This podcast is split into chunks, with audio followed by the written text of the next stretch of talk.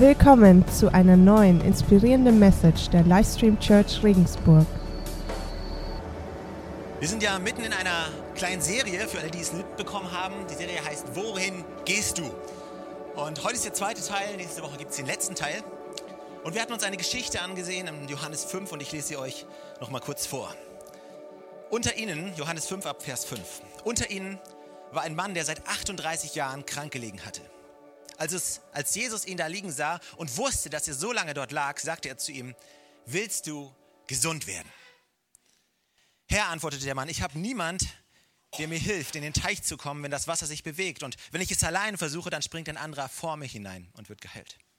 Und Jesus sagte zu ihm, steh auf, nimm deine Matte und geh weg. Jesus, ich danke dir dafür, dass wir heute hier zusammenkommen können. Ich danke dir, dass wir von dir hören können, dass wir in deinem Wort lesen können dass du zu uns sprechen möchtest. Und ich bitte dich, dass du unsere Herzen öffnest, unsere Ohren öffnest für dein Wort, für das, was du uns heute Morgen zu sagen hast, für uns, für unser Leben. Amen. Steh auf, nimm deine Matte und geh weg. Die Betonung, die Jesus hier legt, dieses, auf diesem Geh weg. Und wir haben uns vor zwei Wochen das angeschaut, wie wichtig es ist, dass wir nicht da bleiben, wo wir jetzt gerade sind. Weißt du, Gott hat dich berufen. Wenn du wenn du Jesus Christus kennst, wenn du eine Beziehung mit ihm hast und wenn er in dein Leben gekommen ist, dann, dann, dann nicht damit du da bleiben kannst oder da bleiben sollst, wo du jetzt gerade bist, sondern Gott hat einen Plan für dich. Und Gott möchte dich nach vorne führen. Gott möchte dich auf einen Weg bringen, den er für dich vorherbestimmt hat. Und glaub mir, Gott hat einen guten Weg für dich. Es ist so wichtig, nicht dort stehen zu bleiben, nicht dort zu bleiben, wo du gerade bist. So viele, weißt du, so viele von uns, wir hätten so viele Entschuldigungen, so viele Vorwände, so viele Dinge, die wir vorbringen könnten, jetzt nicht nach vorne zu gehen. Ich bin verletzt worden in der Vergangenheit. Ich bin enttäuscht worden in der Vergangenheit. Es sind Dinge passiert in meiner Vergangenheit. Und weißt du, es mag schon sein. Weißt du, wenn Gott kommt und in dein Leben kommt, wenn Jesus Christus dich berührt hat, dann kannst du deine Vergangenheit Vergangenheit sein lassen und dich ausstrecken nach dem, was vor dir liegt. Wir haben uns vorletzte Woche, habe ich darüber gesprochen, dass es Mut braucht, nach vorne zu gehen. Wenn ich mir diesen Mann anschaue und mir vorstelle, dass der seit 38 Jahren dort gelegen hat, seit 38 Jahren hängt er mit denselben Leuten ab, seit 38 Jahren ist er am gleichen Ort. Er kennt alles, er, er weiß alles und dann sagt Jesus zu ihm so, jetzt steh auf und jetzt geh weg. Das war ein Schock für die Typen. Ich glaube wirklich, also ich kann wirklich seine Worte förmlich hören, wenn ich diese Bibelstelle mir durchlese. Jesus sagt zu ihm, steh auf, nimm deine Matte und geh weg. Ich kann, ich kann sehen, wie er, wie er aufsteht, erstmal kurz einen Freakout hat, weil er plötzlich laufen kann. Und, äh, und das war schon zu viel für ihn. Und dann nimmt er seine Matte und rollt sie irgendwie auf. Und ich, ich kann die Worte sehen, wo Jesus nochmal sagt, so, jetzt, jetzt geh, geh. Und alles, was der Typ nur denken kann, ist, ja, aber wohin denn? Wohin soll ich gehen? Ich meine, ich war seit 38 Jahren hier. Hier sind meine Freunde, hier ist mein Umfeld. Hier fühle ich mich wohl. Ich, ich, ich weiß, dass ich nicht mehr hier sein muss, weil ich jetzt geheilt bin. Ich weiß, ich muss nicht mehr auf meiner Matte sitzen, weil ich jetzt laufen kann. Aber das ist alles, was ich kenne. Das ist alles, was ich weiß. Weißt du, manchmal, wenn, wenn Gott dich nach vorne bringt, wenn Gott dir neue Dinge in deinem Leben zeigen will, dann brauchst du Mut, Entscheidungen zu treffen, all die Dinge zurückzulassen neue Freundschaften zu starten, einen neuen Job zu starten, vielleicht in eine andere Stadt zu ziehen, wo auch immer Gott dich hinführt. Es braucht Mut. Es verlangt Mut, nach vorne zu gehen. Und ich habe letztes Mal über Gideon gesprochen. Und Gideon ist ein Charakter in der Bibel, ein Mann in der Bibel, und zu dem Gott gesprochen hat und wo Gott gesagt hat: Hey, komm mal, ich habe dich ausgewählt.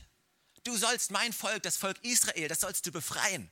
Du sollst es retten von den Medianitern. Und du bist der und Gott nennt ihn, du mein tapferer Held.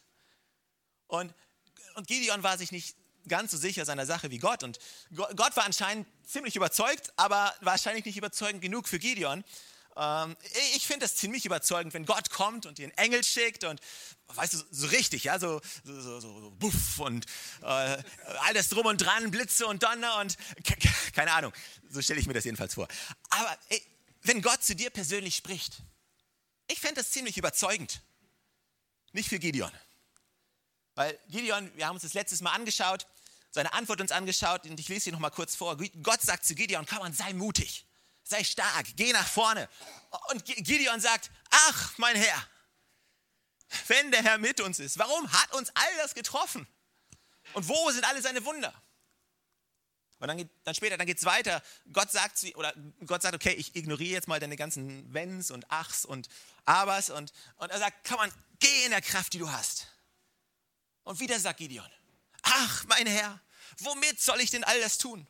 Also in zwei Versen. Gott kommt höchstpersönlich und spricht Mut zu und sagt, komm an, du mein tapferer Held, sei mutig und stark. Ich bin mit dir. Ich habe dich berufen und wenn ich dich berufen habe, dann werde ich dich auch befähigen. Du packst das. Und Gideon braucht zwei Verse, um alles in Frage zu stellen, was Gott gerade gesagt hat. Ach, wenn, warum, aber, ach, womit? Gott, es wäre so leicht, wenn ich mehr hätte. Und warum ist mir all das passiert? Aber das geht nicht. Ach Gott, wenn du nur verstehen würdest, wie es mir geht. Womit soll ich denn all das tun? Es ist so einfach. Es ist so einfach, dein Leben so zu leben. Zwei Verse. Ach, wenn, warum, aber, ach, womit? Klingt wie ein komplizierter Name, oder? Aber ich, ich hoffe nicht, dass wir unser Leben so führen. Und ich kann, weißt du, manchmal, manchmal spricht Gott zu dir und alles, was dir einfällt, ist ein Aber. Alles, was dir einfällt, ist ein Ach. Alles, was dir einfällt, ist ein Warum oder womit. Und, aber Gott will dir Mut machen und sagt, hey, komm on, ich weiß, dass du nicht genug hast. Ich weiß, dass du das aus eigener Kraft nicht schaffen kannst, was ich für dich als Plan vorbereitet habe. Aber deswegen bin ich ja mit dir. Deswegen gehe ich ja mit dir. Und wir haben uns letztes Mal ein paar Gründe angeschaut, warum wir mutig sein können. Weißt du, es braucht mutige Entscheidungen, nach vorne zu gehen. Du musst in deinem Leben mutige Entscheidungen treffen. Wenn du irgendwann mal heiraten willst, dann musst du eine mutige Entscheidung treffen. Weil du musst deine Frau fragen. Nicht warten, bis sie dich fragt. Es geht nicht. Ja? Du musst eine Entscheidung treffen. Willst du sie heiraten? Mutige Entscheidung treffen. Dich mal ein bisschen aus dem Fenster lehnen. Ein bisschen was riskieren. Ah, wenn ich sie frage, sie könnte ja Nein sagen. Ah, aber da gibt es vielleicht andere, die sind besser als ich. Und ach Gott, womit soll ich sie denn fragen? Womit soll ich denn die Hochzeit bezahlen? Ich könnte jetzt was sagen, aber ich sage es nicht. Also, du kannst nichts für arme Eltern. Aber arme Schwiegereltern sind deine eigene Fehler. Alright, okay. Aber ich hätte es nicht sagen sollen. Aber weißt du, weißt du, manchmal ehrlich, manchmal musst du einfach mutige Entscheidungen treffen. Mutige Entscheidungen treffen, damit du in deinem Leben nach vorne gehen kannst. Damit du zu all dem werden kannst, zu dem Gott dich bestimmt hat. Weißt du, nicht einfach nur so in den Tag hineinleben, wenn du einfach nur so in den Tag hineinlebst, ohne jemals eine mutige Entscheidung zu treffen, dann wirst du wahrscheinlich nicht dorthin kommen, wo Gott dich, dich haben möchte. Ich habe einfach mal einige Entscheidungen genommen, so drei, vier Entscheidungen, von denen ich glaube, dass sie absolut wichtig und entscheidend sind, damit du dorthin gehen kannst und zu all dem werden kannst, zu dem Gott dich bestimmt hat. Und hier ist die erste Entscheidung. Du musst dich entscheiden, wem du folgst. Du musst dich entscheiden, wem du folgst. Sprüche 3, 13, Sprüche 13, Vers 20. Wer mit Weisen umgeht, wird weise. Aber wer sich mit Toren einlässt, dem wird es schlechter gehen. Welche Menschen sprechen in dein Leben? Wer sind die Menschen, denen du es erlaubst, Einfluss zu nehmen auf, auf dich? Was für Bücher liest du?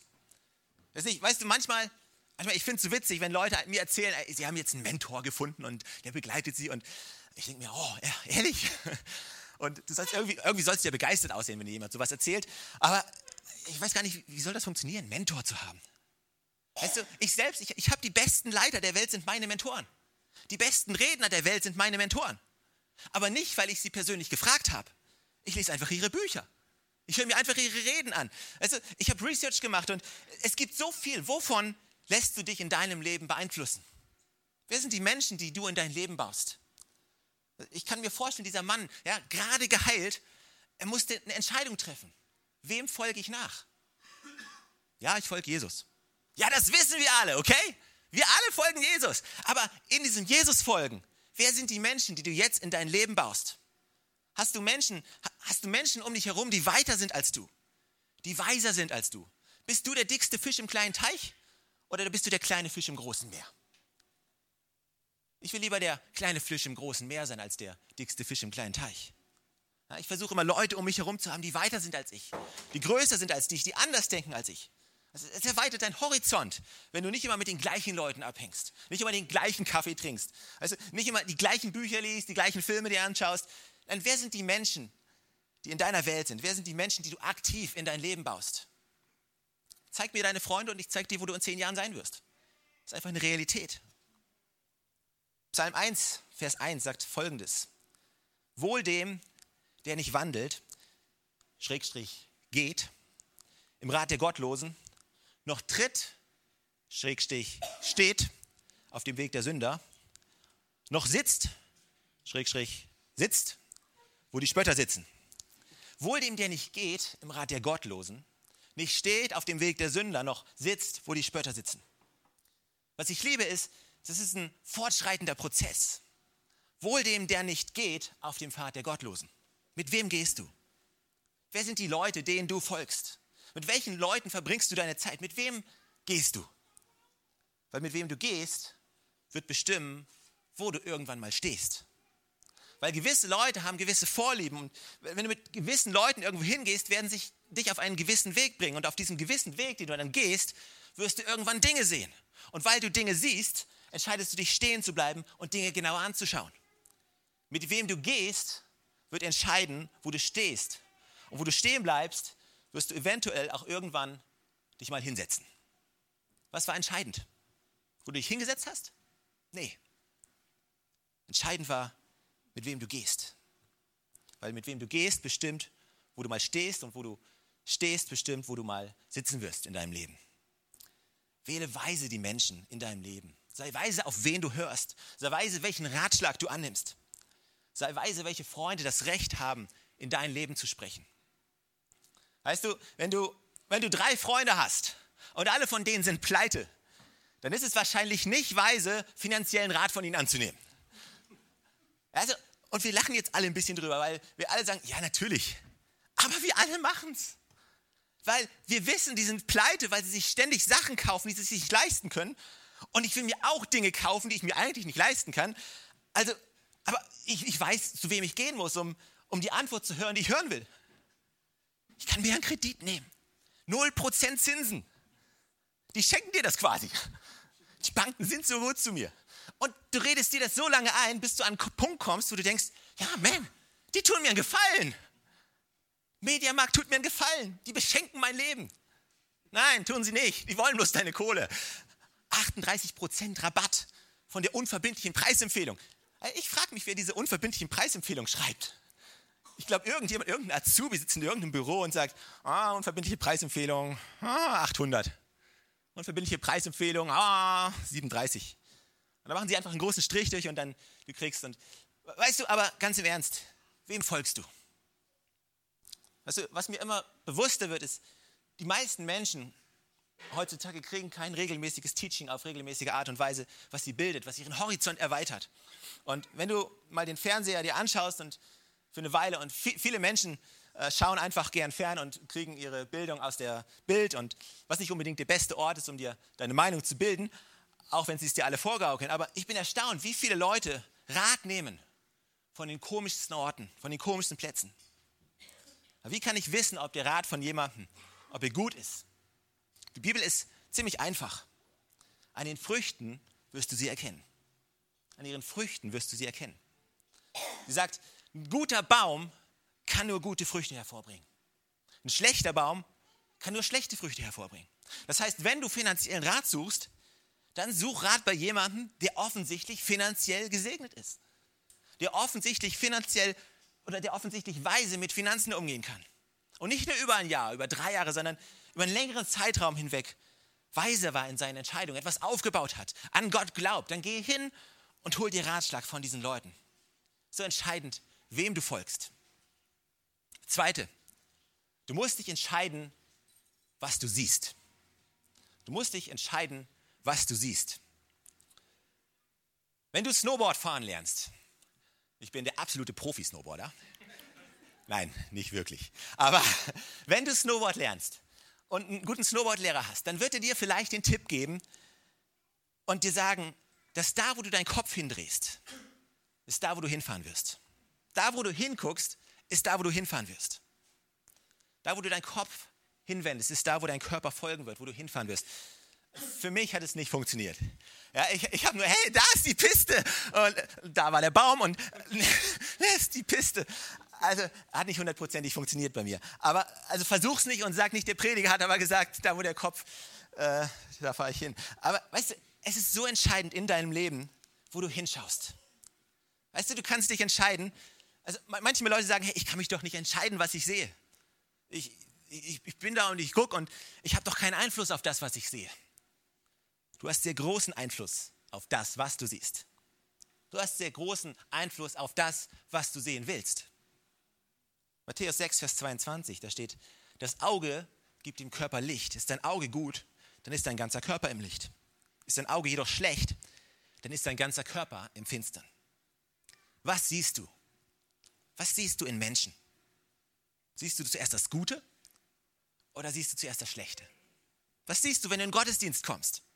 Siehst du zuerst das Gute oder zuerst das Schlechte? Weißt du, du kannst natürlich, du kannst jeden anschauen, du kannst deine Freunde anschauen, deinen Ehepartner anschauen, deine Kinder anschauen. Du kannst dich mit den Armen verschränken und dich zurücklehnen und sagen, ah, guck mal, das hat sie falsch gemacht. Und da, das hat er falsch gemacht, da hat er einen Fehler und das hat sie voll verbockt und da hat er eine Charakterschwäche. Natürlich kannst du all das sehen, was, was nicht gut ist. Aber was für ein ätzendes Leben. Was für ein furchtbares Leben, immer das, auf das zu schauen, was schlecht ist, wo jemand nicht gut genug ist. Du kannst auch in die Kirche gehen. Du kannst natürlich in die Kirche gehen, nicht in die letzte Reihe setzen und äh, keiner von euch übrigens. Aber du kannst dich in die letzte Reihe setzen, dich die Arme verschränken und, und sagen, Herr, jetzt gucken wir mal, was die hier so machen. Ah, Licht ist zu grell und die Musik ist zu laut und ah, ist doch keine Kirche. Wie kann das sein? Ich glaube, weißt du, wenn du, ehrlich gesagt, wenn du lange genug bei uns im Gottesdienst sitzt, wirst du wahrscheinlich jede Menge Fehler finden. Weil wir sind nicht perfekt. Wir sind, wir sind nicht die perfekten Christen. Ja? Wir sind nicht die, die Christen, die alles drauf haben. Wir sind einfach nur Menschen auf der Reise, die an Gott glauben und versuchen, so gut wie möglich dieses Leben zu führen, nach vorne zu gehen, zu wachsen. Du hast immer die Entscheidung, was du siehst. Siehst du das Gute oder siehst du das Schlechte? Das andere ist aus welcher Perspektive siehst du Dinge? Auch das ist deine Entscheidung. Das Leben wäre so einfach, wenn es immer nur eine Perspektive geben würde. Wenn es immer nur eine Ansichtsweise geben würde. Das wäre so einfach, das Leben wäre so unkompliziert. Aber leider gibt es immer mehrere Ansichtsweisen. Leider gibt es immer verschiedene, verschiedene Dinge, verschiedene Standpunkte, aus denen du Dinge betrachten kannst. Manche Leute sehen immer alles aus der Opfermentalität. Ja, manche Leute sind immer das Opfer, egal was passiert. Kennt ihr solche Leute? Ich kenne solche Leute. Egal was passiert, was auch immer ihnen ange immer wird ihnen was angetan. Sie sind immer die Verlierer. Ja, immer, immer, immer. Jemand anderes ist schuld in meinem Leben. Ja? Und ich denke mir, hey, warte mal, bist du sicher, dass immer alle anderen schuld sind? Könnte es eventuell vielleicht auch sein, nur jetzt pass auf, das ist richtig gut, der Punkt. Könnte es auch vielleicht eventuell sein, dass nicht immer die anderen schuld sind. Vielleicht ist es auch nur deine Perspektive. Vielleicht siehst du alles immer nur von deinem Standpunkt aus. Vielleicht solltest du einfach mal deinen Standpunkt verlassen, dich rüber bewegen zu seinem Standpunkt und mal in die andere Richtung schauen. Man kann Dinge auch anders sehen. Was siehst du? Das ist deine Entscheidung. Was blockiert deine Sicht? Matthäus 7, Vers 3 heißt es, wie kommt es, dass du den Splitter im Auge deines Bruders siehst, aber den Balken in deinem eigenen Auge nicht bemerkst? So krass, nicht? Wie kommt es, dass du den Splitter im Auge deines Bruders siehst, aber den Balken in deinem eigenen Auge nicht erkennst? Komm, lass uns nicht nur auf andere schauen. Lass uns auf unsere eigene Vision schauen. Was, welcher Balken steht dir im Weg? Welche Denkweise, welche Tradition, welche Art, dein Leben zu führen, steht dir einfach sowas von im Weg, ein größeres Leben zu führen? Welche Engstirnigkeit habe ich mir angewohnt, über Jahre hinweg vielleicht? Und ich sehe alles nur noch so. Vielleicht musst du einfach mal den Balken wegnehmen und dich entscheiden, mehr zu sehen, deinen Horizont zu erweitern. Drittens, du musst dich entscheiden, wie entschlossen du sein willst. Das ist eine Entscheidung, die du treffen musst. Ja, bevor du losgehst, musst du dich entscheiden, muss ich mich entscheiden, hey, wie entschlossen will ich sein? Ich habe euch mal ein Bild aus unserem Familienalbum mitgebracht. Das da, das bin ich. Süß, nicht? Ich weiß. Ich war ungefähr zwölf Jahre alt und ähm, ich war damals nicht so wirklich kräftig. Ich war eher klein und eher so, ähm, also nicht der große Bodybuilder und nicht unbedingt derjenige. Also ich war eher so der Typ, der auf dem Pausenhof immer als Sandsack äh, verprügelt wird. Und irgendwann habe ich mir gedacht und meine Eltern ebenfalls, das ist, ist nicht gut und wir müssen irgendwas machen. Und dann haben mich meine Eltern bei Judo angemeldet. Ja, weil wenn, der, wenn er sich wenigstens nicht verteidigen kann, dann soll er wenigstens irgendwie äh, sanft fallen. Und auf jeden Fall. Auf jeden Fall, ich war beim Judo und es hat mir auch Spaß gemacht. Ich habe es bis zum gelben Gürtel geschafft, was nicht unbedingt weit ist für alle, die sich auskennen. Und es hat mir an sich schon Spaß gemacht. Ich habe trotzdem zu meinen Eltern nach einiger Zeit gesagt, ich, ich will da nicht mehr hin. Und der Grund war nicht das Judo. Der Grund war, wir waren, wir waren 16 Leute im Kurs und ich war der einzige Junge. Und wisst ihr, äh, du bist da mit 15 pubertierenden Mädchen und äh, jede Woche liegen andere Mädchen auf dir und du liegst auf ihnen. Und es war, ich, ich fühlte mich einfach unwohl und ich wollte da nicht mehr hin. Und ein Jahr später habe ich mir gedacht, was für ein Idiot warst du. Aber hey, hey, wie entschlossen bist du? Wie entschlossen bist du zu sagen, nee, ich, ich ziehe das Ding durch. Ich, ich höre ich hör dann auf, wenn ich fertig bin. Nicht dann auf, wenn ich Angst habe. Nicht, nicht wenn es mir gerade da nicht danach ist. Ich habe mich entschlossen. Ich liebe diese Bibelstelle im Alten Testament. Jakob. Jakob hat mit Gott einen Fight, er hat gerestelt oder einen Judo-Kampf gehabt. Und die Geschichte steht im 1. Mose im Kapitel 32. Und da steht, und Jakob blieb alleine zurück. Da rang ein Mann, also Gott, mit ihm, bis die Morgenröte heraufkam. Und als er sah, dass er ihn nicht überwältigen konnte, berührte er sein Hüftgelenk und das Hüftgelenk Jakobs wurde verrenkt, während er mit ihm rang. Da sagte er, lass mich los, denn die Morgenröte ist aufgegangen. Jakob aber sagte, ich lasse dich nicht los, bis du mich vorher nicht gesegnet hast. Ich lasse dich nicht los, bis du mich nicht gesegnet hast. Und ich glaube wirklich, das ist die Message für einige von euch. Zu sagen, Gott, komm mal, ich gebe nicht auf, bevor du mich nicht gesegnet hast. Ich gebe meine Ehe nicht auf, bevor du mich nicht gesegnet hast. Ich gebe meine Finanzen nicht auf, bevor du mich nicht gesegnet hast. Ich gebe meine Gesundheit nicht auf, bevor du mich nicht gesegnet hast. Ich stehe hier und ich mache einfach weiter. Ich bin fest entschlossen, nicht aufzugeben, nicht sitzen zu bleiben. Ich stehe auf von meiner Matte und ich gehe weg von hier. Es mag vielleicht schwer sein, weißt du, es mag vielleicht unmöglich aussehen, aber ich habe mich entschieden, ich bin fest entschlossen, nicht aufzugeben. Wie entschlossen bist du? Die Reise, auf die du dich machst, die ist, die ist vielleicht nicht immer einfach. Aber du musst jetzt die Entscheidung treffen. Ich höre nicht auf, ich gehe weiter. Auch wenn ich verletzt werde, ich mache weiter. Wenn ich hinfalle, ey, ich stehe wieder auf. Wenn mein Chef mich wieder anranzt, weil ich irgendwas falsch gemacht habe, ich bewahre mein Herz, ich lasse mich nicht kränken. Ich mache einfach weiter, weil ich weiß, der, der mein Leben ultimativ in der Hand hat, das ist nicht mein Chef, sondern das ist nicht mein Vorgesetzter, nicht mein Arbeitskollege, sondern das ist Gott alleine. Wenn ich mein Herz bewahre und einfach mein Bestes gebe, dann wird Gott mich segnen da, ich bin fest entschlossen, weiterzumachen. Hier der letzte Punkt. Du musst dich entscheiden, wo du dich pflanzt. Du musst dich entscheiden, wo du dich pflanzt. Wo ist dein Zuhause? Geistig gesprochen. Ja, wo ist dein Zuhause? Und ihr kennt den Vers, wir haben ihn schon häufiger vorgelesen. Und ich lese ihn euch wieder vor. Ich, ich finde ihn einfach genial und super gut. Und ihr müsst ihn euch anhören, tut mir leid. Aber ich habe das Mikro, ich kann machen, was ich will. Psalm 92. Dort steht, der Gerechte wird sprossen wie die Palme. Wie eine Zeder auf dem Libanon wird er emporwachsen. Die gepflanzt sind im Hause des Herrn, werden grünen in den Vorhöfen unseres Gottes. Noch im Greisenalter gedeihen sie. Sie sind saftvoll und grün. Ich will saftig und grün sein. Ich will kein trockener alter Knochen sein. Ich will voller Leben sein, voller Saft sein. Ich will mich pflanzen. So, wir hatten Bekannte in London, einer kleinen freien evangelischen Gemeinde in Richmond. Und ich kann mich erinnern an eine Person. Sie war über 90, als ich sie das letzte Mal gesehen habe, weit über 90. Muriel hieß sie. Und sie ist seit Jahrzehnten in diese Gemeinde gegangen. Und sie war jetzt nicht so, dass sie noch irgendwie rumhüpfen konnte und total topfit war, aber du hast einfach gemerkt, wenn du mit ihr gesprochen hast, hey, da ist Leben drin, da ist Power drin in der Frau. Die hat was.